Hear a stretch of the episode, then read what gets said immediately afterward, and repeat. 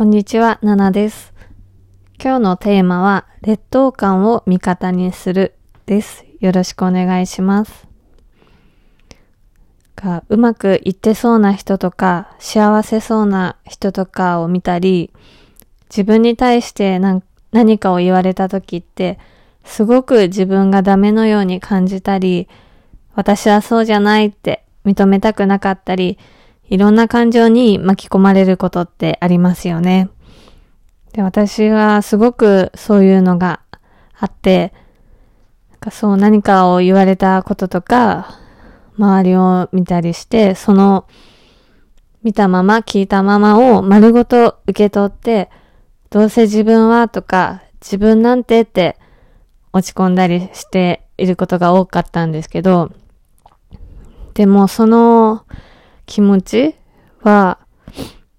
なんかどうすることもできなくって、そのまま忘れるまで頭の片隅にずっと置いていたりしたんですよね。でもこの劣等感を抱くことって決して悪いものではないと気づいたんですよ。劣等感ってとっても悔しい思いもするし、なんかすごいとても嫌な気持ちになるけど、その分自分のバネにすることができるんですよね。私はそうじゃないって認められないのだって、こんな私はおかしいって本当の自分や可能性を知っている証拠でもあります。誰かを見て自分はダメだなって感じるのだって、その人の素敵なところを見つけられるからこそだし、自分もそうなりたいなって自分の心が感じているものがあるからですよね。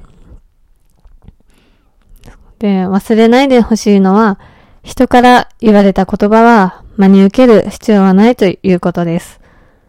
その人が自分を守るために言った言葉だったり、その人の物差しで測った言葉かもしれないし、